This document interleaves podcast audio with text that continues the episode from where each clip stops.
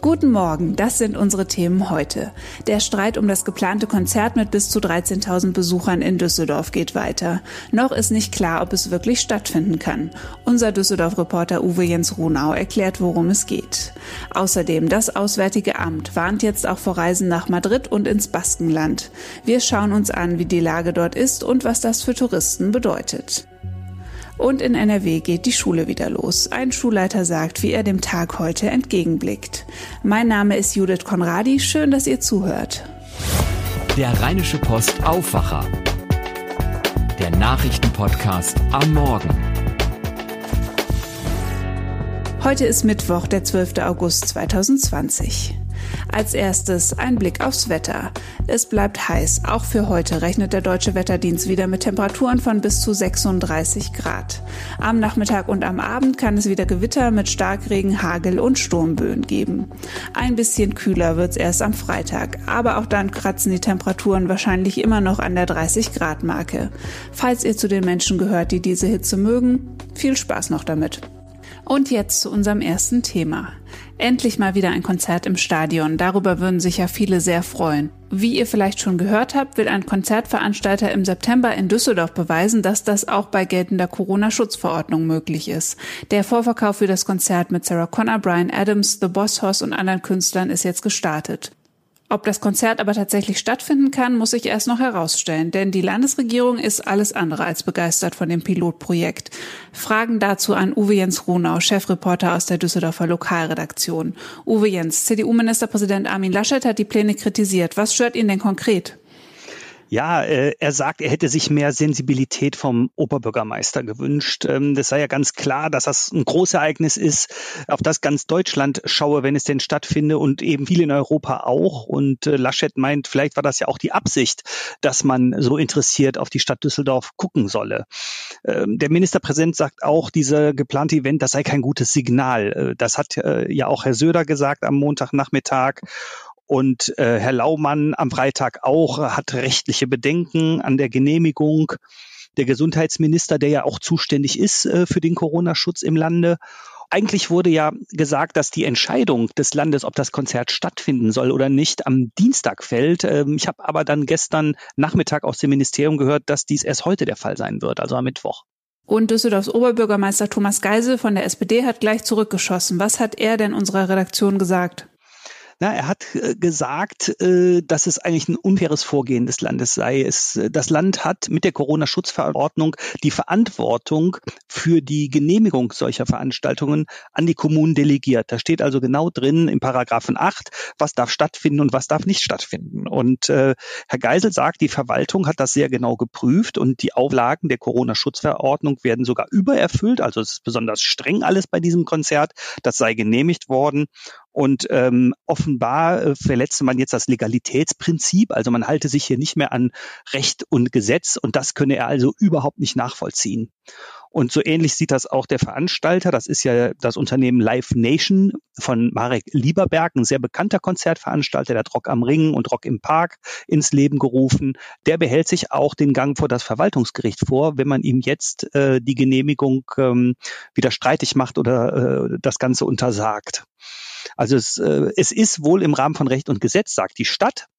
Äh, das Land müsste dann jetzt nachweisen, dass dies nicht der Fall ist. Man darf bei all dem ja auch nicht vergessen, dass am 13. September Kommunalwahl ist. Inwiefern ist das Ganze denn auch einfach ein bisschen Wahlkampf? Äh, natürlich äh, spielt das äh, da hinein. Es geht sehr viel jetzt um Verantwortung und nicht nur um Fakten und um Rechtsfragen. Ähm, aber ich würde es auf beide Ebenen beziehen. Das eine ist nämlich der Machtkampf um die CDU-Spitze. Natürlich gibt es dann immer die Konkurrenz zwischen NRW, also Laschet Spahn und Söder Bayern. Das merkt man an diesen Stellungnahmen auch. Aber auch in der Stadt Düsseldorf wird darum gerungen und Herr Laschet als CDU-Ministerpräsident kritisiert den SPD-Oberbürgermeister und die Konkurrenten um das Oberbürgermeister Amt. Vor allem Frau Strack-Zimmermann hat es sofort von der FDP äh, harsch abgelehnt, dieses Konzert. Und Herr Keller sprach auch von seinem nicht so guten Signal eigentlich. Ähm, hat nicht direkt gesagt, dass das illegal ist. Ähm, aber es wird halt gesagt, es passt nicht in die Zeit. Das ist so das Hauptargument. Danke, Uwe Jens. Sehr gerne. Das Auswärtige Amt warnt wegen der Corona-Pandemie jetzt auch vor Reisen nach Madrid und ins spanische Baskenland. Das Ministerium begründet das mit den Zitat erneut hohen Infektionszahlen. Für die DPA berichten Julia Macher aus Spanien und Uli Reitinger aus Berlin. Julia, wie dramatisch ist die Corona-Lage denn in Madrid und im Baskenland? In Madrid haben sich die infizierten Zahlen in den letzten beiden Wochen jeweils verdoppelt. Auch im Baskenland steigen die Zahlen. Da viele der Fälle asymptomatisch sind, ist die Lage nicht so dramatisch wie im Frühjahr. Aber Experten befürchten, dass bald auch wieder die schweren Covid-19-Erkrankungen in die Höhe schnellen könnten. An einer der großen Unikliniken in Madrid werden bereits wieder nicht lebensnotwendige Operationen verschoben. Man hat einfach nicht genügend Personal eingestellt, um die Kontakte von Corona Corona-Infizierten zu verfolgen und das rächt sich jetzt. Und jetzt eine Frage an Uli Reitinger in Berlin. Was heißt das denn für deutsche Touristen? Nur das heißt zum einen, wer aus Madrid oder aus dem spanischen Baskenland zurückkehrt, muss sich einem Corona-Test unterziehen. Entweder du machst den Test noch in Spanien und zeigst den dann nach der Landung in Deutschland vor. Das Ergebnis darf aber nicht älter als 48 Stunden sein. Oder du machst den Test nach der Ankunft am Flughafen kostenlos. Dann musst du noch ein, zwei Tage in häuslicher Quarantäne bleiben, bis das im besten Fall natürlich negative Ergebnis da ist. Die zweite Konsequenz für deutsche Urlauber, wer eine Reise, einen Flug, ein Hotel nach Madrid oder ins Baskenland gebucht hat, kann jetzt kostenlos stornieren. Man hat das Gefühl, die Zahl der Risikogebiete wird immer größer, oder? Ja, die nimmt tatsächlich wieder zu. Eigentlich war die Reisewarnung Mitte Juni für alle EU-Länder aufgehoben worden. Aber das Auswärtige Amt, das beobachtet die Situation genau und wird halt aktiv, wenn die Zahl der Corona-Neuinfektionen die magische Marke von 50 Fällen pro 100.000 Einwohner innerhalb von sieben Tagen übersteigt. Dann werden Reisewarnungen ausgesprochen und die Regionen, wie jetzt die in Spanien, zu Risikogebieten erklärt. Das betrifft in Europa mittlerweile die nordspanischen Regionen Aragon, Katalonien, Navarra, die belgische Provinz Antwerpen, Luxemburg und Regionen in Bulgarien und Rumänien. Vielen Dank, Julia. Vielen Dank, Uli. Die Nachrichten aus Düsseldorf hat jetzt Charlotte Großer von den Antenne Düsseldorf Nachrichten. Guten Morgen, Charlotte. Schönen guten Morgen, Judith. Hier in Düsseldorf startet die Schule wieder, so wie ja in ganz NRW. Und morgen geht's dann für 5800 Kinder zum ersten Mal in die Schule. Die Rheinbahn rät passenderweise zum Schulstart auch, dass wir Stoßzeiten vermeiden sollten, wenn wir es nicht so voll in den Bahnen haben wollen. Und der Umbau der Shadowstraße schreitet in Düsseldorf voran. Außerdem haben Stadt und Polizei noch einmal über die Situation in der Altstadt gesprochen.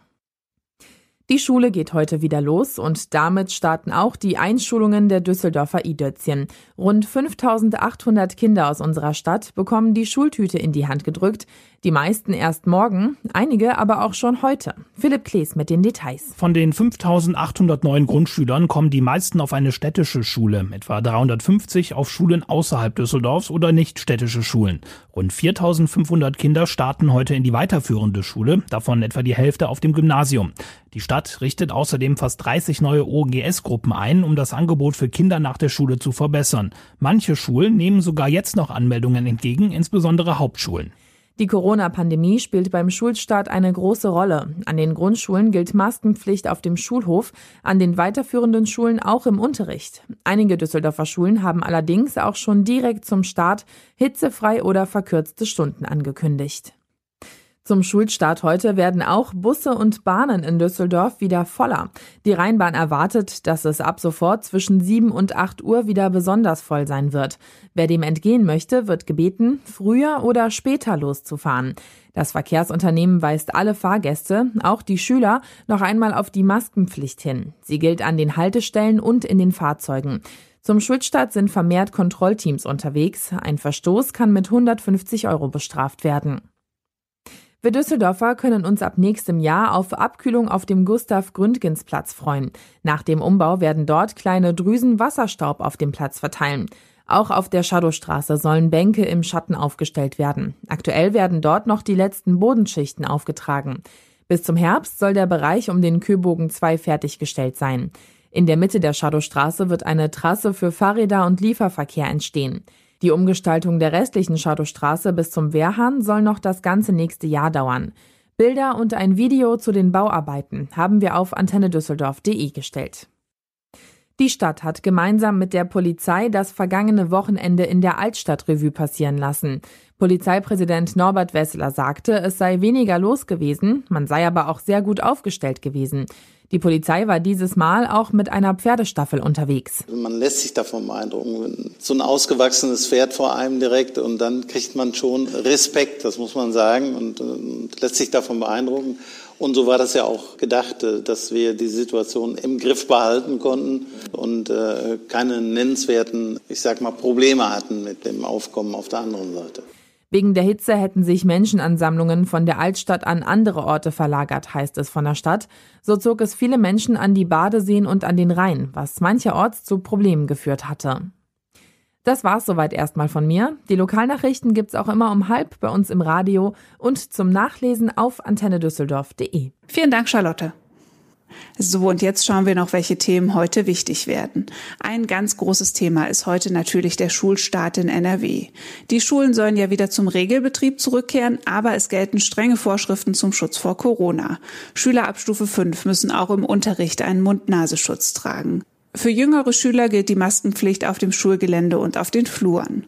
Die Kollegen von der DPA haben mit Lothar Hesse gesprochen. Er ist der Schulleiter des Don Bosco Gymnasiums in Essen und findet, dass seine Schule auf das neue Schuljahr insgesamt eigentlich ganz gut vorbereitet ist. Wir haben seit etwa zwei Wochen äh, die Vorbereitungsarbeiten gestartet. Es ist ja nicht so, als wenn das völlig überraschend für uns gekommen ist. Wir wussten ja schon vor den Sommerferien, was uns erwartet. Wir mussten jetzt noch ein bisschen nachjustieren, aber wir fühlen uns gut vorbereitet. Und dann haben die Kollegen von der DPA Herrn Hesse noch gefragt, wie seine Schule eigentlich damit umgeht, dass gerade Temperaturen von weit über 30 Grad und die Pflicht zum Tragen eines Mundschutzes zusammenkommen.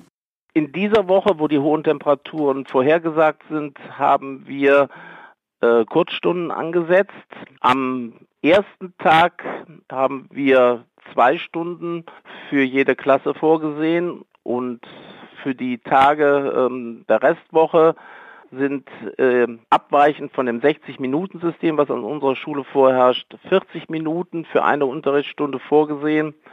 Und wir können uns auch vorstellen, wenn es sehr unerträglich in den Klassenräumen wird, auch äh, eine zeitliche Begrenzung nach hinten vorzunehmen. Wie der erste Schultag in NRW läuft, das erfahrt ihr natürlich heute bei RP Online. Der demokratische US-Präsidentschaftsbewerber Joe Biden hat sich für Kamala Harris als seine Vizepräsidentschaftskandidatin entschieden. Das hat er gestern am späten Abend bekannt gegeben. Falls das Duo gewinnt, wird damit erstmals eine schwarze Frau Vizepräsidentin der Vereinigten Staaten. Mehr als eine Woche ist die verheerende Explosion im Hafen von Beirut jetzt her. Heute besucht Bundesaußenminister Heiko Maas die libanesische Hauptstadt. Bei dem eintägigen Besuch will der SPD-Politiker über wirtschaftliche Hilfe für das Land sprechen. Maas möchte außerdem für politische Reformen werben, die ja auch viele Libanesen fordern. Mit dem ersten Viertelfinale startet um 21 Uhr das Finalturnier der Champions League in Lissabon. Im Estadio da Luz trifft der französische Meister Paris Saint-Germain mit dem deutschen Trainer Thomas Tuchel auf den italienischen Vertreter Atalanta Bergamo. Der Sieger der Partie trifft im Halbfinale am 18. August auf den Gewinner des K.O.-Duells von Bundesligist RB Leipzig gegen Atletico Madrid. Das war der Rheinische Post Aufwacher vom 12. August 2020. Wenn ihr Kritik, Anregungen oder Themenvorschläge habt, schreibt uns gerne an aufwacher.rp-online.de. Mein Name ist Judith Konradi. Ich wünsche euch einen schönen Tag und ich wünsche euch, dass ihr einen Platz habt, an dem ihr euch ab und zu mal abkühlen könnt heute. Mehr bei uns im Netz www.rp-online.de